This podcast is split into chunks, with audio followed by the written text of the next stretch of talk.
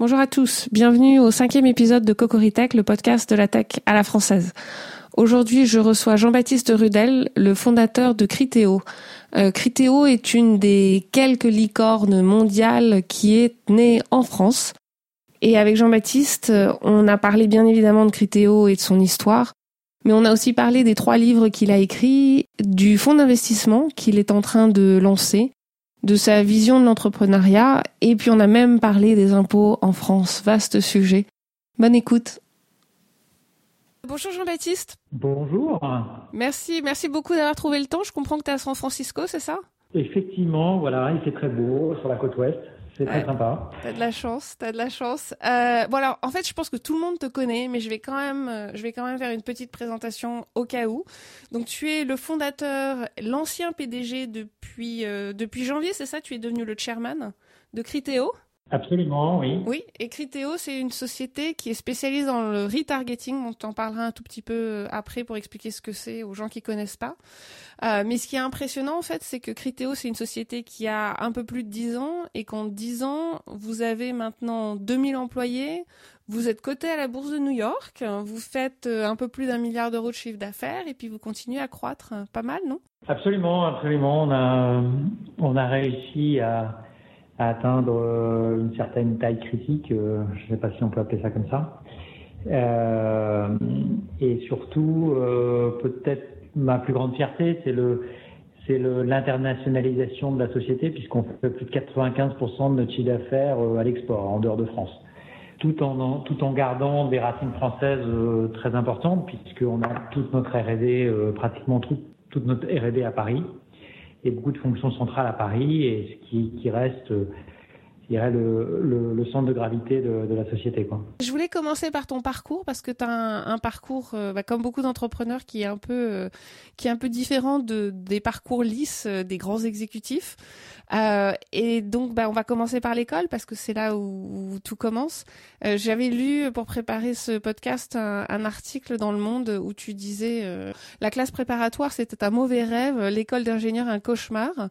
l'école d'ingénieur en l'occurrence c'est Supélec. Tu regrettes d'être allé à l'école? Alors, je peux pas dire que je regrette d'être allé à l'école, mais euh, euh, j'y ai acquis euh, quand même un bagage mathématique qui fait que maintenant, quand je parle avec les ingénieurs, j'arrive un tout petit peu à comprendre ce qu'ils ce qu'ils font et ce qu'ils disent, ce qui est quand même important dans la, dans la technologie. maintenant, j'y ai aussi perdu beaucoup de temps et, et, et j'ai dû, je me suis beaucoup euh, auto-formé sur les sujets qui m'intéressaient vraiment. Quoi. Alors après l'école, tu es euh, passé chez Alcatel et chez Roland Berger. Et je vais te poser la même question qu'en fait avec l'école, ça a été utile, tu regrettes d'être passé par là, tu as appris des trucs qui t'ont servi à créer Criteo Alors, Alcatel Lucent, ça m'a surtout appris ce que c'était qu'une grande entreprise. Hein, et ça m'a fait comprendre que j'étais fait pour euh, monter ma propre boîte euh, et j'étais très malheureux dans, dans les grands groupes. Euh, et c'était vraiment vraiment mon truc. Donc ça pour, pour moi ça a été ça, a été important. Euh, Roland Berger, euh, je dirais que c'est plutôt autre chose. Ça m'a j'ai complété ma, ma formation euh, on fait une école d'ingénieur où on faisait essentiellement de la technique. J'avais un bagage très mince en tout ce qui est marketing, commercial, financier ce qui sont quand même très utiles pour quand on veut monter quand on veut monter sa boîte. Et donc le fait d'avoir fait trois ans de conseil, euh, ça m'a beaucoup appris dans ces domaines-là. Et, euh, et, donc je m'en suis un peu servi comme une formation complémentaire. Et à partir de là, donc après ça, tu as enchaîné business sur business. J'ai découvert donc que tu en avais créé trois. Criteo était le troisième. En fait, quatre. Criteo est le, quatrième. Donc, tu as fait, as créé une boîte qui s'appelle Callback, une autre qui s'appelle, je sais pas si je prononce bien, mais on va dire Kiwi. Et tu as même créé un bar à salade bio, que malheureusement, je n'ai pas eu le temps de, de, tester quand il était ouvert. Euh, mais donc plutôt hétéroclite. Les entrepreneurs avec lesquels je parle et avec lesquels je travaille euh, me disent toujours que quand euh, s'ils avaient su ce qui les attendait, ils auraient jamais euh, ils auraient jamais créé une boîte. Toi, tu l'as quand même fait quatre fois. C'est quoi qui t'a donné envie à chaque fois de repasser par les étapes de la création d'entreprise? C'est marrant parce que je trouve que l'étape de la création, c'est un des moments les plus excitants et les plus euphorisants dans la, dans la vie d'une boîte parce que bah, tout est possible, tu n'as aucune contrainte tu pars d'une page blanche, donc tu peux vraiment bâtir ton projet comme tu veux. donc moi, ça a toujours été une phase que j'ai trouvée très excitante dans, dans, la vie d'entreprise. Après, évidemment, créer, faire grandir une boîte, c'est long et on passe par des moments de galère qui sont plus ou moins faciles. Mais le début, c'est toujours des, toujours des bons souvenirs. Quoi. Donc, oui, Pas pour tout le monde, euh, mais bien pour toi. Je l'ai fait, euh, fait, dans des domaines très variés parce que bon, j'ai pas mal tâtonné avant de comprendre euh, finalement c'était quoi mon truc. Hein. Je pense qu'on a, on a, on est chacun euh, plus ou moins d'affinité selon les types de business. Et, donc il a fallu que j'essaye pas mal de choses avant de trouver le business qui me convient. Quoi. Et donc c'est comme ça que tu es passé du salade bar euh, à Criteo. Euh, et, quand tu as lancé Criteo, comme d'ailleurs beaucoup de tes autres entreprises, tu as, décidé de ne pas y aller tout seul. Euh, et tu racontes, tu racontes dans ton livre comment tu as, tu as rencontré deux anciens ingénieurs de Microsoft, Romain Nicoli et Franck Lewey. Tu penses que c'est possible de créer une entreprise tout seul Alors, tout est possible. Il y a plein d'exemples de gens qui ont créé euh, leur entreprise tout seul et qui ont y arrivé. Je dis juste que c'est plus dur. Et comme finalement, euh, la probabilité de succès, elle est faible hein, pour, une, euh, pour, une entreprise, pour une start-up, hein, euh, le taux d'échec est extrêmement élevé. Et je dirais il faut mettre toutes les chances de son côté parce que comme il y a peu de gens qui réussissent et quand on réussit, il, y a un, il y a un phénomène d'accélération qui est tellement extraordinaire, euh, on pourrait y revenir, qu'il faut vraiment maximiser tout ce qui peut euh, faire le succès. Et, euh, donc statistiquement, euh, on voit bien que les, startups qui ont au moins deux cofondateurs ont beaucoup plus de chances de succès. Ça ne veut pas dire encore une fois que si on est seul, on n'y arrive pas. Ça veut dire que c'est quand même plus facile à, plusieurs. Et je, je prendrai une autre analogie, c'est euh, le lieu où on démarre, quoi. Euh, on peut, créer son entreprise là où on veut, hein, et, il y a des exemples de gens qui ont créé leur start-up euh, techno euh, à plein d'endroits différents. Maintenant, statistiquement, ben, les gens qui réussissent le mieux, c'est quand même ceux qui sont dans les hubs technologiques. On va commencer évidemment par la Silicon Valley. Paris, on essaye tant bien que mal d'en avoir. Euh, un, euh, bah, si on commence en province, euh, c'est pas impossible. Hein. Il, y a, des startups qui ont réussi en démarrant de la province, mais c'est plus dur. Et donc, chaque fois qu'on se rajoute un élément supplémentaire de difficulté, bah, on a un boulet de plus au pied qu'en court, et c'est plus difficile de courir. Alors, il y a des gens qui arrivent à gagner les marathons euh, avec, des, des, pierres dans le dos, quoi. mais c'est d'autant plus dur. Donc, tout ce qui peut favoriser le succès, je pense que si on peut, il faut le, il faut le faire. Et, et, et clairement, avoir des cofondateurs, ça permet de ben, d'avoir des gens euh, qui vont vous complémenter parce qu'on n'est pas bon en tout. Sur des sujets, on est moins bon. Euh, et ça, c'est quelque chose qui est euh, extrêmement important. Quoi. Moi, c'est un sujet qui me tient pas mal à cœur. Et, je, et souvent, quand je vois des entrepreneurs tout seuls et qui galèrent au début, euh, je leur dis, écoute, trouve-toi un cofondateur et tu vas voir, ça, ça change la vie. quoi. Hum. Et tu, tu, parlais de l'utilité d'avoir des cofondateurs en période d'accélération. Tu, tu, peux expliquer un peu ce que tu voulais dire par ça? Le, Monter une start-up, euh, encore une fois, euh, on essaie de changer le monde, on essaie de, de disrupter un marché. Euh, ça veut dire qu'il faut être très bon à la fois en technologie, en marketing, en finance, en commercial. Et, euh, et finalement, c'est rare les gens qui ont tous ces, euh, toutes ces qualités euh, réunies sur une seule personne. Quoi. Donc en étant plusieurs, et eh ben, on peut s'appuyer, euh, chacun à son, à son domaine d'expertise. hein. Moi, avec Franck et Romain, c'était très clair euh, qui s'occupait de quoi. Et on, ça permet à chacun de se concentrer sur ses forces, plutôt que d'essayer de compenser ses faiblesses. Quoi. Euh, moi, moi, je dis ça aussi toujours à tous mes, tous mes managers de dire bah, dans votre carrière, il faut comprendre là où vous êtes bon et vous concentrer sur vos forces et finalement, peu importe vos faiblesses, on en a tous et, euh, et c'est pas très grave. À partir du moment où on est capable de s'entourer d'autres gens qui, qui, vont avoir euh, des forces complémentaires. Et c'est particulièrement vrai en phase d'accélération de, de l'entreprise, où là, on est vraiment sous tension.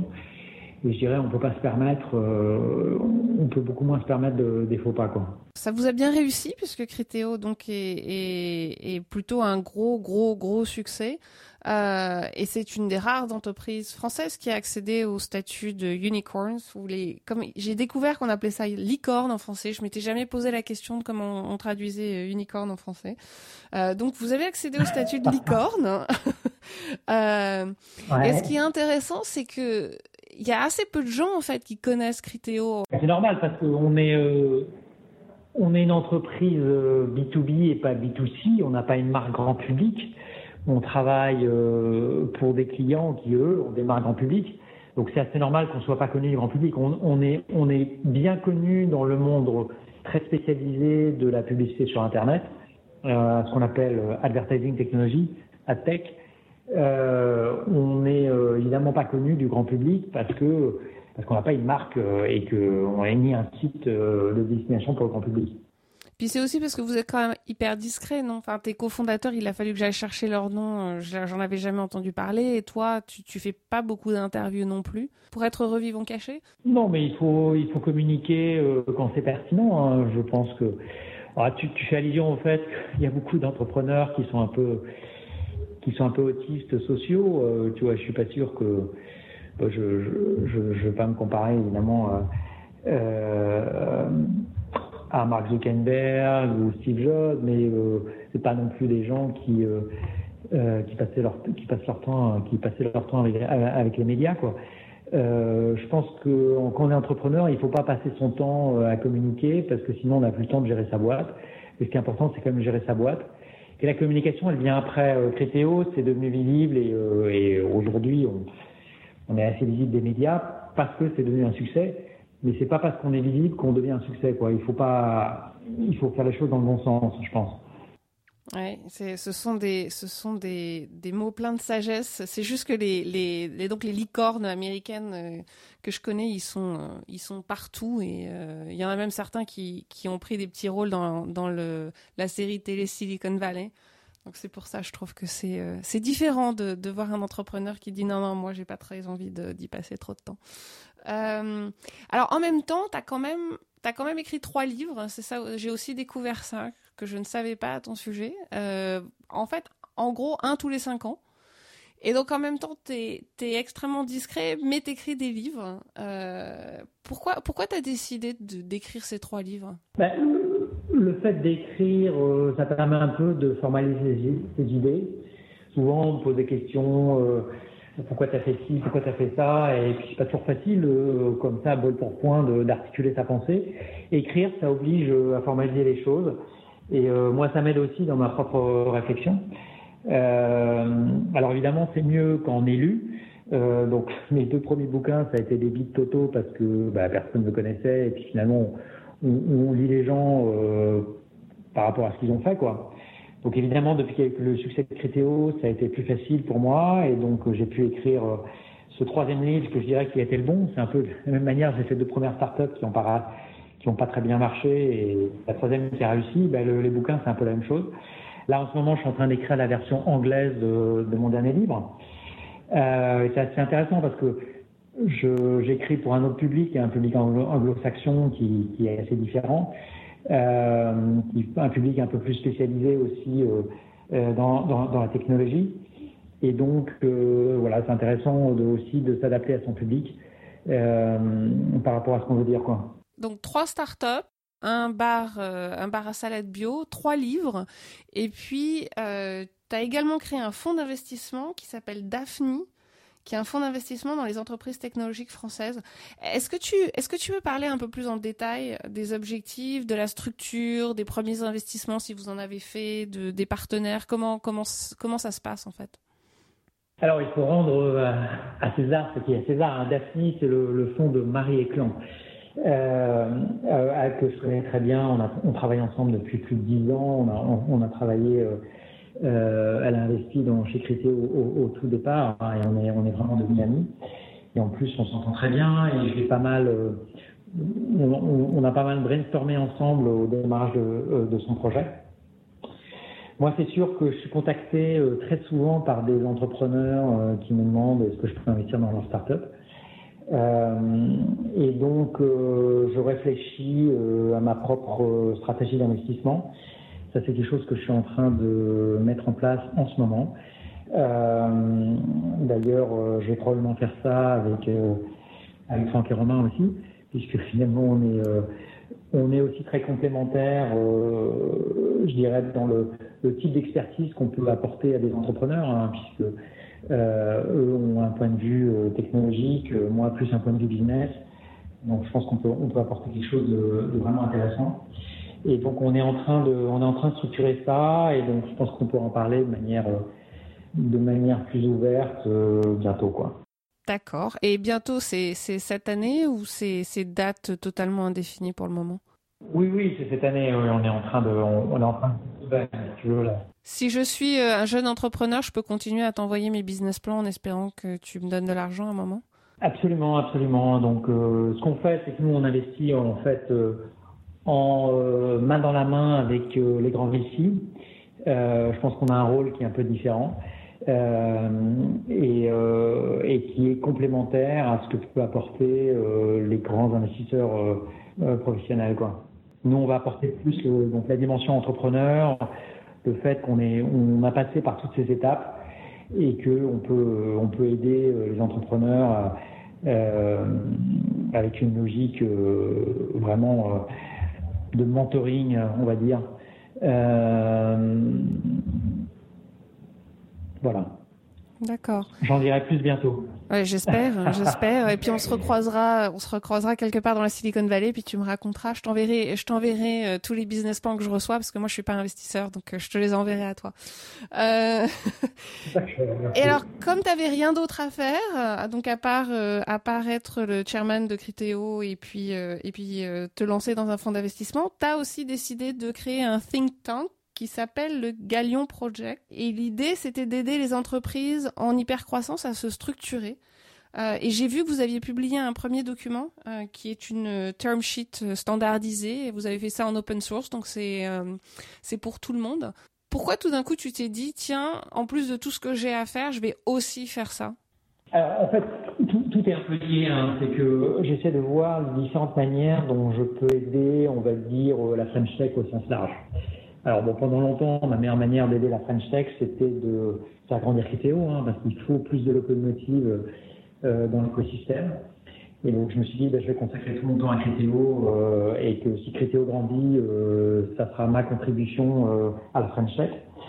Maintenant Criteo, je dirais un peu sur orbite, j'ai un peu, j'ai essayé de, de prendre le problème avec différents différents angles. Donc un des angles on en parlait tout à l'heure, c'est euh, l'idée d'être moi-même investisseur. Bon, c'est un, nouveau métier pour moi donc, que je découvre un peu, euh, qui est intéressant, qui est un peu différent de celui d'entrepreneur. Euh, un autre angle, c'est de, se dire, ben, moi j'ai beaucoup galéré en montant Critéo. Souvent j'avais l'impression parfois de réinventer l'eau chaude et j'ai manqué de gens à qui je pouvais demander des conseils. Et, j'en ai parlé à d'autres entrepreneurs qui ont vécu un peu la même chose que moi et euh, des gens comme PKM, comme euh, Fred Mazella de Blablacar. Et on s'est dit, ben, on, va, on va monter euh, un think tank qui va permettre de partager les bonnes pratiques, de mettre en commun un certain nombre de choses qui sont transversales à toutes les startups euh, pour les aider à aller plus vite, plus fort et créer euh, bah, plus de licornes et, et, plus d'entreprises euh, avec des ambitions mondiales. Quoi. Donc, on, prend les, on prend les problèmes un par un. Un des, un des premières choses qu'on s'est attaqué, c'est euh, le financement, l'écosystème de financement et le fait que quand on négocie un tour de table pour la première fois avec un VC, euh, il y a une espèce d'asymétrie qui fait que ben, le VC, lui, c'est son cinquantième deal, l'entrepreneur, c'est son premier. Euh, et donc l'entrepreneur, souvent, est un peu pressé ou il a peur de se faire avoir, pour, les, pour des bonnes ou des mauvaises raisons d'ailleurs.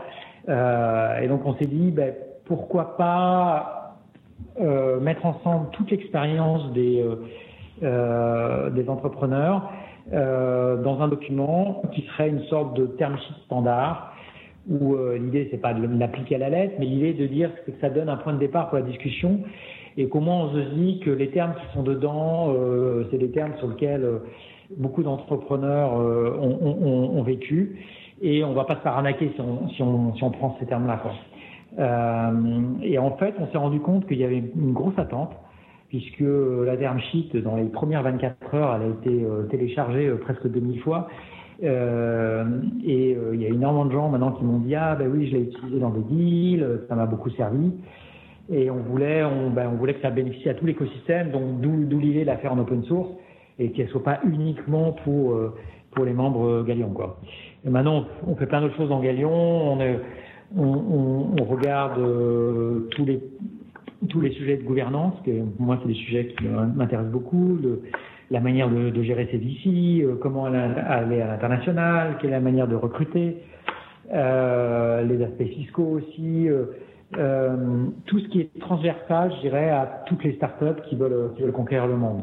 Et ça, vous allez le mettre en open source à chaque fois, c'est ça? Alors, il y a un certain nombre de choses qui ont vocation à être en open source. Euh, d'autres qui sont plutôt, euh, j'irais, à l'intérieur de la communauté. Euh, on, verra, au cas par cas. Écoute, enfin moi la sheet, je l'ai regardé et je l'ai trouvé effectivement très bien, hyper structuré et surtout hyper clair. Puis surtout, j'ai été, euh, j'ai été impressionné par le fait que vous arriviez, vous aviez réussi à euh, faire signer des VC, c'est-à-dire qu'il y a un certain nombre de VC très connus. Euh, il y en a un certain nombre avec lesquels j'ai fait des deals moi-même, euh, qui ont euh, qui ont soutenu l'initiative et qui donc, d'après ce que j'ai compris, vont acceptent d'utiliser cette term sheet comme une term sheet de référence. Et ça pour nous c'était très important, c'est qu'on voulait pas un document qui était outrageusement en faveur des entrepreneurs parce que sinon sinon ça n'aurait pas été intéressant. On voulait quelque chose qui soit équilibré où tout le monde se sente bien. Donc on leur a demandé leur leur feedback. Et on a fait en sorte que euh, ce soit un document qui soit euh, acceptable par les deux parties et un peu euh, gagnant-gagnant. voilà. et c'est ça qui fait qu'il y a eu un soutien très rapide bah, de tous les principaux VC du marché. Donc c'est vraiment sympa et notamment, notamment tous les grands noms. Quoi. Et ça, c'est quelque chose qui pour nous était important dans la démarche. Je, regrette presque. Bon, nous, on avait des deals un peu plus gros, mais je regrette de ne pas avoir eu ça il y a quelques années. Ah ben oui, ben, euh, on en a d'autres qui nous ont dit ça et ça c'est, c'est vraiment ce qu'on, cherche à faire, quoi, aider les gens à gagner du temps. Quoi. Non, très très bien. Bon, alors du coup, Critéo, parce que c'est quand même, euh, c'est quand même le truc pour lequel tout le monde te connaît. Euh, et d'ailleurs, moi, enfin, moi, je t'ai connu, je t'ai connu grâce à Critéo quand on est devenu, euh, quand on est devenu un de vos clients. Est-ce que tu peux expliquer pour les gens qui connaissent pas ce que Critéo fait et puis donner quelques chiffres sur la taille du business pour que pour pour donner une une impression claire de, de du monstre que vous êtes devenu? Le monstre, je sais pas si c'est l'expression. Pardon, la licorne, la licorne. Euh, donc, en quelques mots, je pense que tu l'as dit en intro, hein, on a dépassé la barre symbolique du, du milliard d'euros de, de chiffre d'affaires ou milliard de dollars. Euh, donc ça c'est ça c'est quand même important. On est pratiquement 2000 salariés. On fait notre plus gros notre plus gros marché c'est évidemment les États-Unis dans lequel on a une, une grosse implantation, mais on est on est vraiment global. Notre deuxième plus gros marché après les US c'est le Japon. Euh, et aux gens, le Japon, euh, c'est un pays qui, où les gens osent, osent pas aller, c'est vraiment dommage parce que c'est un marché qui est assez extraordinaire euh, dans lequel on peut faire, si on a un bon produit, on peut faire énormément de business. Euh, et on a, euh, on a vraiment maintenant des gens, de, des bureaux dans le monde entier, quoi. Euh, Critéo, c'est une aventure qui, qui, a démarré un peu par hasard, où on pensait pas du tout être dans la publicité. Hein. On, avait fait un moteur très technique de prédiction euh, prédiction de comportement des gens, en, analysant leur, navigation sur Internet. Et puis après euh, multiples itérations, euh, multiples pivots, pour employer un mot à la mode, on a, fini par tomber sur le bon modèle économique. Et, euh, et ça, j'insiste là-dessus parce que on se rend compte qu'on peut avoir le meilleur produit du monde si, vous avez pas, si on n'a pas le bon business model. Évidemment, ça sert à rien. Et en France, on est un peu les champions des super technos qui n'arrivent pas à se vendre. Et euh, et nous, euh, vraiment, le, le, modèle économique est, partie intégrante de le, du produit. On a un modèle, ce qu'on appelle à la performance, c'est-à-dire qu'on est payé uniquement si on génère du chiffre d'affaires pour nos clients. Et ça, c'est quelque chose qui a été un facteur clé de, un facteur, un facteur clé de notre succès, quoi. Donc, qu'est-ce qu'on fait Critéo? On fait de la publicité à la performance, c'est-à-dire que on permet aux gens de faire la publicité ciblée où ils vont mesurer en temps réel l'impact sur leur chiffre d'affaires. Donc ça, c'est quelque chose qui a été popularisé euh, il y a plus de dix ans par Google avec euh, avec l'achat de mots-clés sur, sur le search. Et on, sait le succès que ça a été pour, pour un Google. Et Criteo, finalement, on a décliné cette même logique sur d'autres formats publicitaires, comme le, euh, d'abord, on a fait les bannières display sur le PC, puis après, on a fait ça sur mobile, on a fait ça sur l'email et, et, on, et sur les réseaux sociaux. Et on essaie de décliner ça sur un nombre le plus important possible de, de formats. Quoi. Et toujours l'idée, c'est qu'en mettant beaucoup de technologie, on arrive à transformer la publicité, qui était un peu un business, euh, je dirais, euh, qualitatif, euh, d'intuition, en quelque chose d'extrêmement scientifique. Euh, et, ça, c'est un changement majeur du, du, du marché publicitaire qui n'est plus drivé par les relations commerciales, mais drivé essentiellement par la technologie. Voilà. D'accord, bah écoute, on va parler pendant des heures de technologie. là. Euh, mais est-ce qu'il y a est-ce qu'il y a une fatigue du consommateur? Parce que moi, je te disais, j'ai vu une jupe il y a de ça deux mois sur un site internet que je ne nommerai pas, et depuis, à chaque fois que je vais sur un site qui utilise les bannières Criteo, il y a cette jupe qui me regarde et qui me dit viens achète-moi.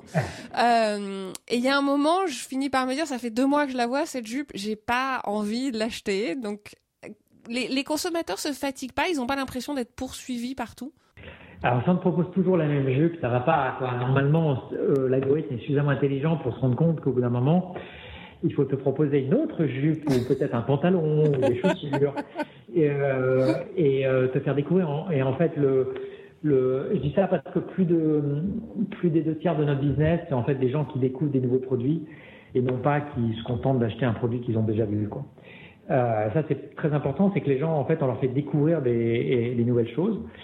On fait très attention à ce qu'on leur montre, euh, non seulement parce qu'on ne veut pas les énerver, effectivement, mais surtout aussi parce que euh, c'est intrinsèque à, à, notre modèle économique. Nous, on paye chaque impression publicitaire, même si les gens n'achètent pas, ne cliquent pas sur les bannières. Donc, on n'a pas intérêt à montrer les bannières si il n'y a pas, pas pertinent pour le pour les gens. Donc, c'est des modèles statistiques qui sont liés à l'analyse de millions et de millions de comportements. Donc, forcément, de manière individuelle, les gens peuvent se dire, bah, c'est quelque chose pour les autres, la publicité, c'est pas pour moi. Mais on se rend compte, en fait, avec la loi des grands nombres, que euh, au global, les, consommateurs euh, plébiscitent la publicité ciblée, qu'ils euh, interagissent de manière euh, beaucoup plus intense avec une publicité quand elle est pertinente qu'avec la pollution visuelle de, des publicités qui sont non ciblées. Quoi.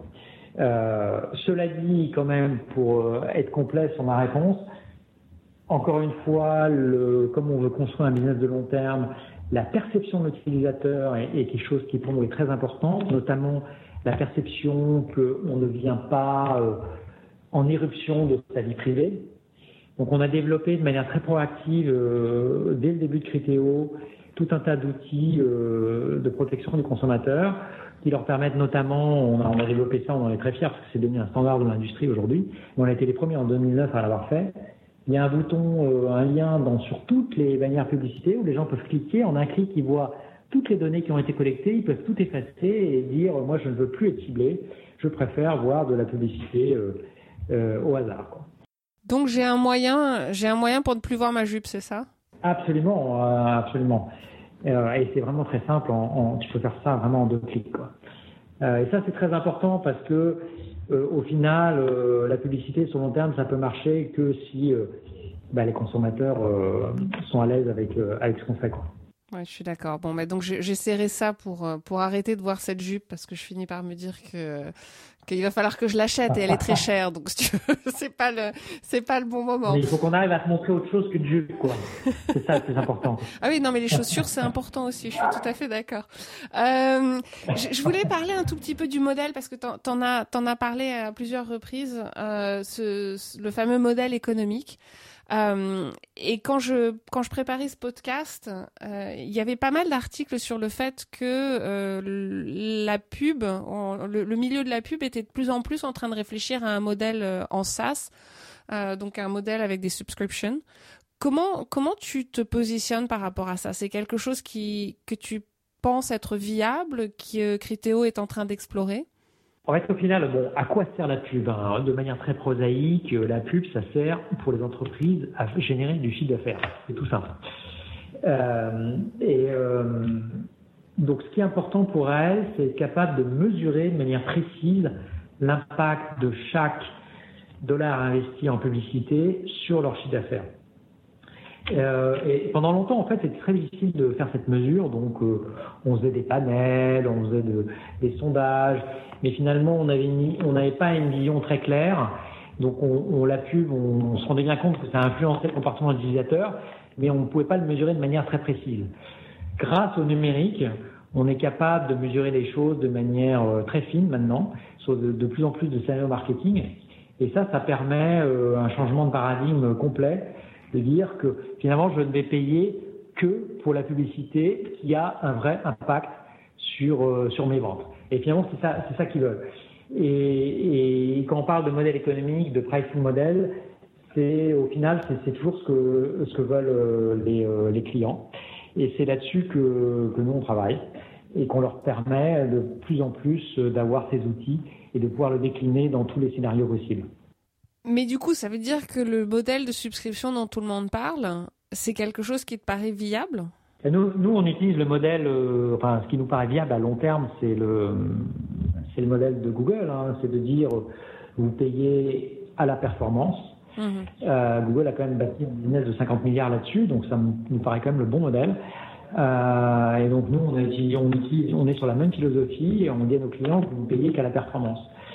Euh, et, plutôt que de, prendre ça comme un outil, vous prenez ça comme un, centre de revenus. Quoi. On, a envie d'être pour notre client pas un cost center mais un profit center. C'est ça vraiment la philosophie.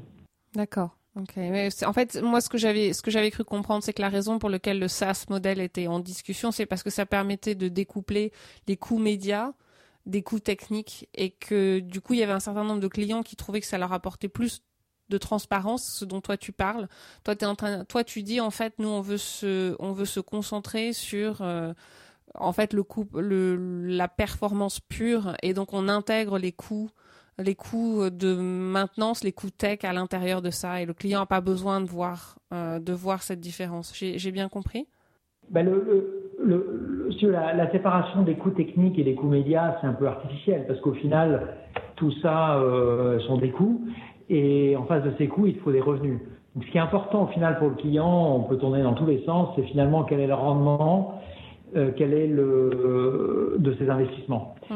Euh, donc on peut, le, on peut le couper en morceaux, mais au final, le client, il va de toute façon re remettre tout ensemble, de dire bon ben voilà, quand je remets tous mes coûts ensemble, par rapport aux revenus que ça génère, quel est le quel est le rendement? Euh, et c'est vraiment ça au final la question qui est importante quoi. Je suis d'accord. Et en fait, donc j'ai vu que vous aviez investi euh, dans un certain nombre de nouveaux produits. Euh, je les ai pas tous compris d'ailleurs, donc je me suis dit que je profiterais euh, de ce podcast pour que tu m'expliques. Euh, donc j'ai vu, je, je, vais les tous les citer parce que donc j'ai fait une liste. J'ai vu un truc qui s'appelait Algorithmic Engine for Display Ad Retargeting, Creative Optimization, bon, email, mobile, cross device. Native Solutions. Tu, peux expliquer un petit peu ce que vous avez fait en termes de nouveaux produits et, et quelle est la logique derrière tous ces investissements?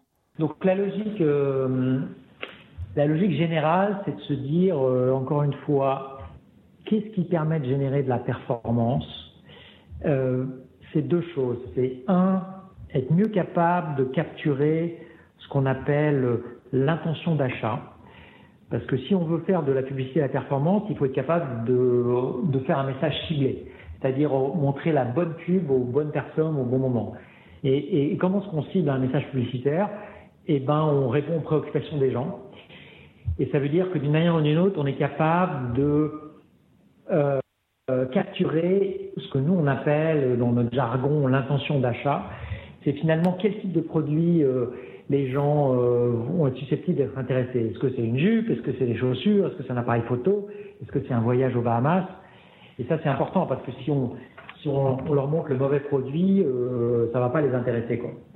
Donc, d'un côté, on, a, tout un tas d'initiatives pour étendre euh, les moyens de, collecter, de, de prédire cette intention d'achat. De l'autre côté, on a, il faut être capable de mesurer l'impact, l'impact sur les ventes. Et ça, c'est quelque chose qui est pas forcément facile, notamment, euh, tu, as cité quelque chose, un, un barbarisme qui s'appelle le cross-device. Il y, a, euh, une fragmentation des usages qui fait que les gens utilisent leur téléphone, leur iPad, leur PC, leur, tablette, et ils vont passer euh, d'un outil à l'autre pour, pour naviguer. Et ça, c'est vraiment le, un casse-tête terrible pour les marketeurs parce qu'ils disent, ben, je sais plus ce qui se passe, je ne sais pas reconnaître les utilisateurs euh, entre, entre différents outils, quoi, entre différents écrans qu'ils utilisent pour euh, interagir avec ma marque. Et donc on a, on a investi énormément là-dedans, dans cette capacité euh, de, de reconnaissance d'un utilisateur entre différents écrans, afin que ben, nos clients, les, les, directions marketing, puissent mesurer de manière précise, encore une fois, leurs investissements publicitaires.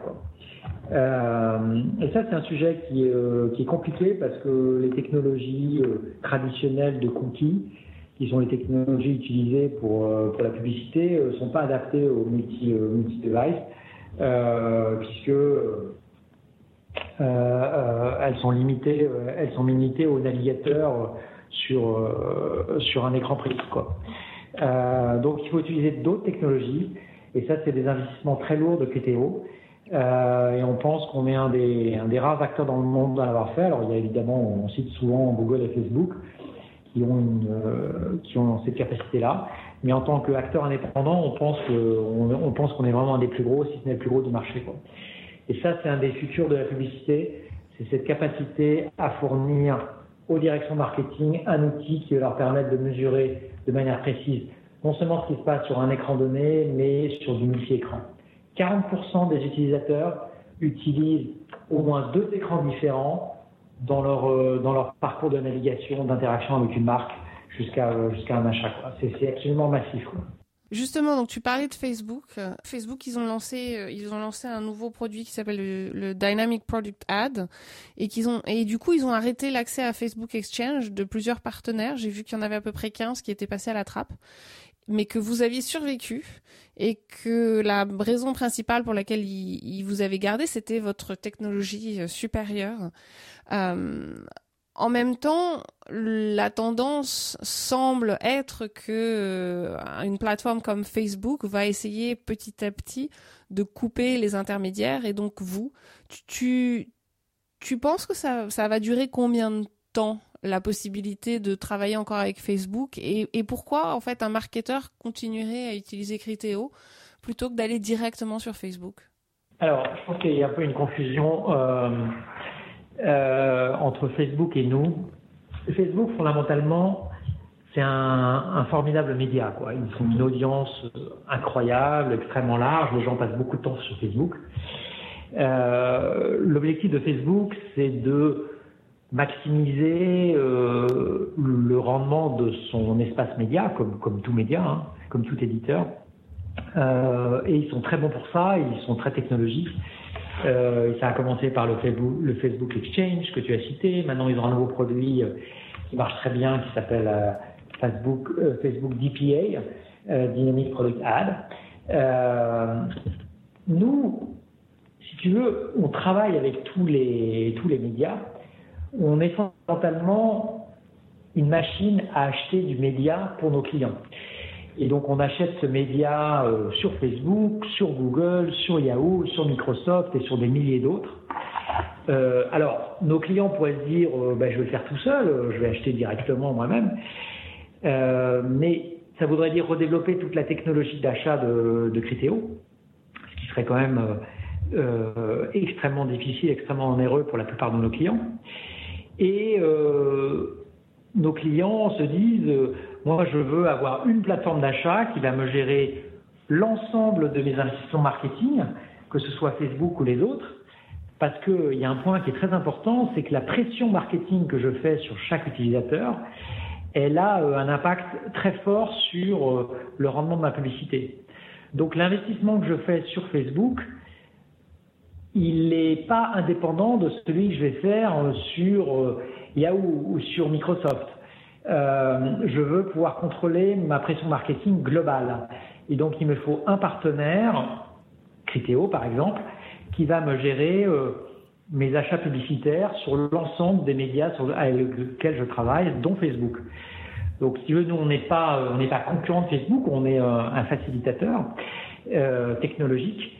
Euh, alors, et pour vraiment utiliser Facebook de la manière la plus optimale possible, euh, c'est assez compliqué d'un point de vue technologique, euh, et, notamment pour les euh, pour les grands e-commerçants qui ont des, des, milliers de produits possibles et, euh, et c'est pas évident de choisir le bon produit. Et donc, on les aide à bien mieux acheter sur Facebook. Euh, et en ça, ça marche très bien. Et Facebook est évidemment très content de travailler avec nous là-dessus, parce qu'on leur permet aussi de beaucoup mieux monétiser leur propre inventaire. Donc je pense que c'est quelque chose sur lequel tout le monde est gagnant, à la fois euh, nos clients et nous-mêmes au milieu parce qu'on apporte de la valeur. Hum, donc pas de concurrence, c'est plutôt de la, de la, complémentarité. Tu vois d'autres grands changements arriver dans la pub, dans la pub en, en, en ligne? Tu as parlé du, du cross-device. Euh, Est-ce qu'il y a autre chose que tu vois se profiler à l'horizon qui va changer la manière dont la pub se vend sur l'Internet? Bah, tu l'as dit le, de manière générale sur la grosse tendance massive qui est euh, aujourd'hui euh, extrêmement forte, c'est le mobile. Hein. Le fait que les gens passent de plus en plus de temps sur leur, leur mobile, c'est un changement radical et c'est un changement pour nos clients que beaucoup euh, ne voient pas, n'ont pas encore perçu euh, toute l'importance. Euh, D'ailleurs, c'est assez symptomatique que nos clients les plus sophistiqués, nos meilleurs clients, sont typiquement ceux qui ont la plus grosse part de leur business sur le mobile. Il y a vraiment une corrélation directe entre la pénétration mobile de nos clients et leur part de marché globale dans leur secteur donné. Quoi. Donc moi, c'est vraiment si j'ai un message à donner à tous nos clients et à tous ceux qui, euh, qui veulent vendre sur Internet, c'est investissez massivement dans le mobile. C'est vraiment l'écran de demain. Quoi. Faites du mobile et, et venez chez Criteo, d'accord. euh, J'ai vu que vous aviez donc un nouveau CEO. Tu, tu n'es plus le CEO euh, depuis janvier. Tu es le chairman. Pourquoi tu as décidé de, de rendre ton tablier? Alors je rends pas mon tablier, mais ça fait dix ans que j'étais CEO de Criteo. Euh, je pense que euh, j'ai fait j'ai fait grandir quelqu'un de l'intérieur qui est vraiment très bien, qui s'appelle Eric Eichmann euh, et qui, euh, qui était vraiment prêt pour, pour ce rôle. Moi, ça me permet, je dirais, de me concentrer euh, vraiment sur la vision à long terme pour Criteo. Euh, ça me donne aussi un peu de temps pour faire euh, d'autres activités à l'extérieur, hein, dont, on a, dont on a un peu parlé tout à l'heure. Euh, et, et, je pense que vraiment maintenant Criteo est à une phase où euh, on essaie vraiment de regarder à un horizon long, 5-10 ans, euh, ce qu'on va faire pour ça. Donc maintenant mon rôle c'est essentiellement ça, c'est le long terme. Je m'occupe beaucoup aussi de tout ce qui est euh, acquisition. Euh, Jusqu'à maintenant, Criteo a essentiellement grandi par de la croissance organique. Maintenant, on a commencé à faire quelques petites acquisitions, on en fera d'autres, parce que comme tous les acteurs technologiques, il y a un moment, on n'a pas non plus vocation à réinventer la poudre sur tous les sujets et qu'il y a certains sujets où c'est plus rationnel finalement pour aller plus vite, pour accélérer, de euh, acquérir des, équipes, souvent des équipes très techniques. Hein. C'est ça, ça qu'on cherche. C'est des gens qui ont des produits qui sont complémentaires de, de Criteo, mais avec une philosophie technique parce que c'est ça notre ADN. Et donc je passe beaucoup de temps à regarder des startups, euh, à regarder l'écosystème et de voir comment on pourrait croître euh, de manière euh, non organique. Voilà, donc je m'occupe, je m'occupe de l'équipe de CorpDev euh, là-dessus quoi. Et donc, euh, donc t'écris des livres aussi. Euh, on en a parlé un tout petit peu. Il y a, quelque chose que j'ai trouvé très très intéressant dans, le dernier livre que que tu as écrit qui s'appelle euh, qui s'appelle donc. On m'avait dit que c'était impossible. Tu dis que la France c'est pas si mal pour créer un business.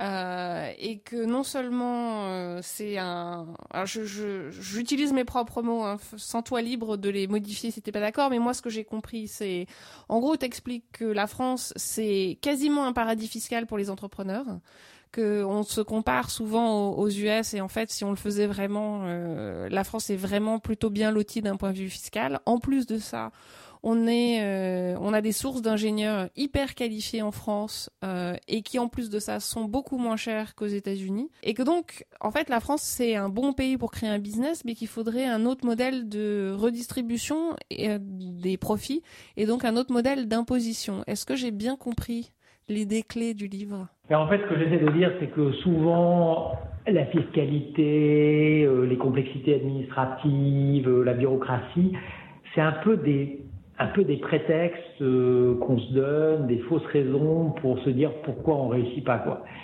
Et qu'en fait, les facteurs clés de réussite d'une start-up, ce qui fait qu'une start-up va devenir une grande entreprise, c'est pas la fiscalité quoi. Faut arrêter de se dire ça que c'est un problème fiscal si on n'arrive pas à faire des Google en France. Euh, ce que j'essaie d'expliquer dans mon livre, c'est que c'est avant tout un problème culturel. C'est qu'on n'a pas forcément euh, un bon rapport au capital, un bon rapport à l'investissement, euh, une vision assez large. Euh, on va pas assez à l'international.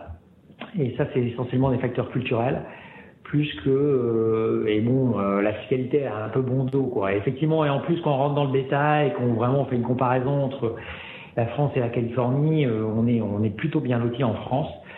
Donc ça rend cet argument encore plus boiteux d'incriminer la fiscalité sur tous nos mots, la fiscalité, le droit du travail et, voilà et tout, ce qui est censé faire l'horreur du modèle français et en fait bah, on voit que c'est les entreprises qui réussissent, euh, elles arrivent quand même à, s'affranchir de ça. Euh, donc voilà, faut pas se tromper de bataille. Et vraiment, ce qui est dur, c'est d'avoir un bon produit et de le faire grandir, d'avoir une technologie qui, soit vraiment en rupture. Et c'est là-dessus qu'il faut, qu'il faut se concentrer. Quoi. Et on peut tout à fait y arriver en France. Et il pourrait tout à fait y avoir euh, non seulement plein de critères en France, mais qui sait un jour un, un Google français. quoi. Allez, Allez. Soyons fous, quoi. bon, en même temps, en même temps, tu me dis ça depuis ton bureau à San Francisco où tu habites depuis 10 ans. Euh, non, pas 10 ans, 5 ans. Il faut faire quoi pour que les Français restent en France, à ton avis? Qu'est-ce qu'il faudrait changer euh, Qu'est-ce qu'il faudrait changer en France pour qu'on ait plus de licornes? Mais alors, justement, si tu veux... Enfin, tu vois, moi, je te parle de San Francisco, toi, tu me parles de Amsterdam. Il faut arrêter de se dire qu'un Français qui part à l'étranger, c'est euh, un mauvais Français, c'est un renégat. Moi, ça me fait rire parce qu'il y, a 20 ans, on se plaignait que les Français étaient trop casaniers, qu'ils n'étaient pas la France, et que les Allemands, qui étaient beaucoup plus euh, aventureux, résultat, ils arrivaient à exporter beaucoup mieux. Puis alors maintenant, on est passé dans l'hystérie inverse, c'est que tout Français qui, quitte la France, c'est forcément un exilé fiscal, euh, un gros méchant qui quitte le pays. Et en fait, pour arrêter d'opposer la France et les US, moi je pense que les modèles qui marchent, c'est les modèles qui, prennent le meilleur des deux. Et des choses qui sont très bien en France, encore une fois, on a cité nos ingénieurs euh, en particulier. Il y a des choses qui sont, euh, les Américains sont très bons, hein, euh, la bourse, euh, dire le, le, Nasdaq n'a pas d'équivalent en Europe, hein, il faut, faut dire. Euh, il y a des choses qui, où ils sont très bons en marketing. Et, et, en fait, je pense que les boîtes du futur qui vont réussir, c'est celles qui vont essayer de prendre le meilleur de chaque écosystème et, et de faire un, un une combinaison des deux. Et, je pense que c'est ça la vraie richesse. C'est d'avoir un pied de chaque côté de comprendre que finalement, euh, bah non, on peut pas se passer des États-Unis parce qu'ils sont incontournables dans la tech. Mais ça, ça n'empêche pas qu'on peut tout à fait euh, avoir une implantation très forte en France, euh, notamment en R&D, et qu'il faut utiliser nos, nos, avantages comparatifs. Quoi.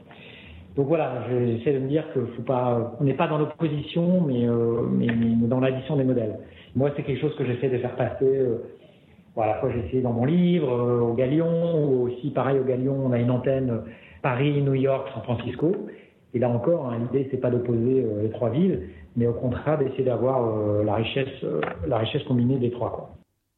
Ok, bon alors dernière question fiscale, parce que quand même tu en as tellement parlé dans ton livre que il faut que je pose la question. Euh, comme, comme tu le sais, parce que je suis sûre que tu lis la presse, il y a, y a un certain nombre de pays européens qui sont en train de demander aux grosses entreprises tech, euh, Google, Facebook, Apple, ils y passent tous euh, à un moment ou à un autre, de payer plus d'impôts dans les pays où ils font en fait du business plutôt que euh, au niveau de leur head office. Et, la France n'est pas la dernière et pas le et pas le dernier pays sur le sujet.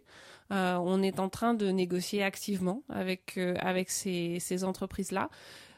qu'est-ce que tu en penses? Parce que toi, tu as une entreprise qui existe dans plusieurs pays, tu as des bureaux dans plusieurs pays.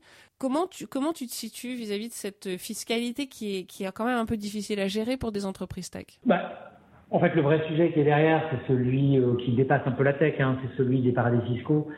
Euh, et effectivement, que ce soit des personnes physiques ou des entreprises, il y en a beaucoup qui ont euh, jongler de manière créative euh, avec ce que permettent les paradis fiscaux. C'est c'est d'ailleurs assez étonnant euh, la tolérance qu'il y a des grands pays pour les paradis fiscaux. Finalement, c'est ça. Hein, dans les, grands pays ont tous une fiscalité qui est quand même plus ou moins comparable parce qu'ils ont des coûts d'infrastructure à payer. Et il y a des petits pays qui finalement font de l'arbitrage fiscal euh, et, euh, construisent des économies un peu artificielles euh, basées là-dessus, quoi. Bon, bah, ce qui est assez étonnant, c'est que finalement, que ce système dure depuis aussi longtemps, sans que les grandes nations se rebellent contre ça. Euh, j'ai quand même l'impression que le sens de l'histoire vers va une certaine rationalisation et que même si c'est lent, on avance dans la bonne direction. Euh, euh, ça prendra le temps que ça prendra. Euh, mais encore une fois, c'est le sens de l'histoire. Et c'est quelque chose qui dépasse de loin euh, la technologie. Alors peut-être que c'est plus visible dans la technologie parce que les multinationales en question sont plus récentes. Euh, mais finalement, le même le problème se pose dans, à peu près toutes les industries. Quoi. Oui, enfin plus récentes, plus grosses, plus visibles, et puis surtout comme elles ont elles ont assez peu de de, physicalité, euh, c'est beaucoup plus facile de faire passer ton business d'un pays à l'autre en fait. Quand tu as, euh, des, des, entrepôts partout, euh, quand tu as des usines, ça devient beaucoup plus compliqué de faire de l'optimisation. Oui, non. Moi, j'ai entendu récemment que Starbucks était dans le dans l'œil du cyclone. je sais plus si c'était en Angleterre ou, ou dans d'autres pays. et pourtant, on peut dire Starbucks, c'est quand même pas de la high tech. Hein. donc, je suis pas sûr, encore une fois, que ce soit. Je pense qu'il y, a un problème particulier en Europe avec la high tech que, et là, il faut dire ce qui est, c'est qu'on s'est quand même fait euh, écrabouiller par les Américains en termes d'innovation et que toutes les grandes entreprises de high-tech euh, qui sont en position de domination, elles sont américaines. Tu citais Google, Facebook, euh, Apple, euh, ouais, à une époque c'était Microsoft. Euh, c'est toutes des entreprises américaines et euh, le fait qu'on n'ait pas été capable d'avoir de champions européens pour leur tenir tête, bah, c'est un peu dommage. Quoi. Et que les seuls pays où il y a des concurrents à Google, c'est la Russie et la Chine, c'est un peu dommage de, dire ça. Et on peut espérer que sur la prochaine génération, ben, on va se réveiller et qu'on ne va pas reproduire ce modèle où finalement euh, toute l'innovation euh, se passe aux États-Unis et qu'en Europe, on ne fait que des, euh, on ne soit que utilisateur de la technologie et non pas producteur. Hmm. Le, fameux faisons un, créons un Google européen dont tu parlais, dont tu parlais avant. Ok. Bon, alors deux dernières questions, puis après j'arrête de t'embêter. Euh, le dernier livre que tu as lu et que tu pourrais recommander. merci, merci. Le dernier livre que tu as lu et que tu pourrais recommander. Ah, euh, ben là, je viens de me lire toute une brochette de livres sur les sur la fin du travail et les robots. Alors bon, c'est un sujet qui est euh, qui est sur la table depuis quand même un certain nombre d'années. Mais là, il y a une nouvelle génération qui, qui écrit ça. Moi, c'est un sujet qui me, qui me fascine hein, parce que ça va avoir des impacts euh, assez profonds sur la manière dont on définit le travail. Aujourd'hui, le travail, c'est au centre du lien social. Les gens qui n'ont pas de travail sont souvent étiquetés comme des losers. Mais dans, un, monde du futur où finalement une énorme partie euh, des jobs actuels vont être automatisés, cette vision du monde, ce pacte social, il, sera intenable. Hein. Il faudra redéfinir en profondeur le pacte social. Euh, et, et, ça, ça c'est des sujets qui me passionnent, quoi. Voilà. D'accord. Un, un, livre en particulier dont tu te souviens? Euh, Alors, c'est des, je, pourrais t'envoyer la biographie. Hein, c'est des, euh, des, livres en, moi je lis beaucoup des, des livres en anglais parce que c'est euh, oui. les Américains réfléchissent beaucoup à ces sujets. Ils sont, ils sont pas mal avancés dessus. Euh, et, je pourrais t'envoyer ça. Ouais, le dernier moi que j'ai lu sur le sujet, c'était un qui s'appelait The Rise of the Robot. Et je me souviens plus de, du ah, nom de l'écrivain, mais que j'avais trouvé très très bien parce que bien documenté. C'est-à-dire que c'était pas juste un pamphlet avec des opinions, mais en fait une analyse assez assez détaillée de de des macros, des, des tendances macroéconomiques, de ce qui se passait dans les entreprises, etc. Je l'avais trouvé très très bien. C'est pas mal, c'est pas mal. Bon, il rabâche un peu la même idée pendant 200 pages. Ouais, un peu, mais ouais. Bon, ça, c'est, mais c'est pas mal. ouais, si t'en as un mieux, euh, si t'en as un mieux à, à, me recommander, envoie, je, je mettrai, euh, je mettrai ça sur mon Kindle et ce sera mon prochain. Il ouais, y, y, a un bouquin qui m'avait fasciné. Je l'avais lu déjà il y a un, un an ou deux, un, il y a quelques années, mais euh, ça m'avait fasciné, qui s'appelle What Technology Wants. Et, euh, et c'est l'idée de dire, c'est une espèce de théorie assez étonnante, de dire que la technologie, il y a une espèce de, elle a une sorte de volonté propre. Et en fait, il y a un, euh, un progrès technologique qui se fait quasiment indépendamment des hommes. Se dire que euh, bah, une nouvelle idée euh, va en gérer une autre. Chaque technologie, finalement, elle est le, elle est le feeder de la prochaine technologie. Et qu'on voit bien que dans le monde, au même moment, euh, plusieurs startups se montent euh, euh, sur le même nouveau produit, qui n'est possible que parce qu'il y a eu tout un tas de produits avant qui, sont créés, qui ont permis euh, l'émergence de ce nouveau produit. Et, derrière, il y a des implications philosophiques assez fascinantes. Euh, voilà, c'est, euh, je ouais, non, je, parle de techno. Je et de, pourrais, je pourrais parler de ça pendant des heures aussi. Cette, cette théorie, donc j'ai pas lu le bouquin, mais cette théorie que la technologie fait ce qu'elle veut et qu'en fait on est quasiment indépendant, elle a effectivement des implications massives. Euh, sur la manière dont on régule ou pas l'internet et en général euh, je, je, suis euh, j'ai des avis assez opposés aux gens qui qui ont ces théories là parce qu'en fait, la conséquence de ce qu'il raconte, c'est que bah, comme la technologie avance, quoi qu'on a, quoi qu'on fasse, il bah, n'y a pas besoin de la, réguler ou c'est pas possible de la réguler. Et c'est là où j'ai, des petits problèmes. Mais bon, ça, ça prendra plus que trois minutes d'en discuter. Donc, euh... On va éviter le sujet aujourd'hui. Euh, et donc dernière, toute dernière question, euh, les trois startups françaises dont personne ne parle mais que tout le monde devrait connaître parce que ce que j'essaye quand même de faire dans ce podcast, c'est de montrer un peu plus euh, à quel point la, technologie française, la French Tech est, géniale. Donc je me suis dit que si tu connaissais deux trois startups dont personne dont personne n'avait jamais entendu parler, ce serait intéressant. Ah moi je rencontre pas mal, donc bon je je veux pas euh, en, fav en, favoriser plus l'un que l'autre. Euh, Mais si tu veux en donner 10, donne-en 10, il n'y a pas de problème. Les... Il y a des secteurs où les Français sont vraiment très bons. Euh, c'est encore une fois le machine learning et le big data. J'ai vu récemment euh, au moins trois startups françaises dans un domaine que je trouve vraiment intéressant, qui est l'automatisation des RH et notamment du, recrutement. Le recrutement, c'est un, domaine où on se casse tous les dents, c'est hyper chronophage, on fait plein d'erreurs. Euh, et ils ont des nouvelles approches de rupture euh, que je trouve euh, que je trouve vraiment fascinantes. Quoi. Donc c'est des choses qu'on est en train de tester à Criteo. Euh, ce type de technologie. On aime bien faire travailler des, des jeunes startups euh, pour leur donner, la, leur donner leur chance. Euh, nous, on commence à avoir une certaine masse critique, donc c'est euh, de plus en plus possible, quoi. Donc Alors voilà, des noms, des noms, des noms. non, non, je préfère pas donner de nom parce que après les gens. Bon, vais, mais bon. Voilà, je te donne des noms parce que non, en plus, nous on regarde des boîtes euh, régulièrement, Critéo, pour potentiellement en racheter certaines, quoi. donc un, bon, je peux pas, je peux pas, je peux pas citer le nom euh, pour des problèmes. Dommage, dommage. Ça aurait été l'opportunité de découvrir, euh, de, de, découvrir de nouvelles startups. Euh, bon bah écoute, merci beaucoup Jean-Baptiste. Euh, on se recroisera, j'espère, à San Francisco bientôt. Avec grand plaisir. Fais-moi signe quand tu passes. Absolument. Merci encore. Merci à tous d'avoir écouté cet épisode de Cocoritech. Vous pouvez nous retrouver comme d'habitude sur notre site internet cocoritech.fr euh, ainsi que sur euh, Facebook et Twitter. Nous sommes également sur iTunes, SoundCloud et Stitcher. À bientôt pour le prochain épisode.